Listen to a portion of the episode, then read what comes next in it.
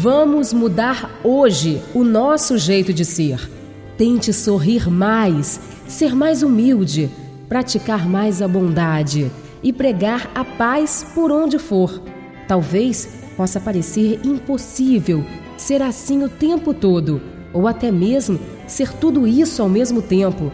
Com paciência, verá que os primeiros passos são mesmo difíceis, mas a satisfação de conseguir te dará impulso para continuar, até que uma hora estará fazendo tudo isso com naturalidade e muita satisfação. As coisas boas, depois de incorporadas ao nosso dia a dia, não saem jamais. Vamos tentar? Onde está o sorriso?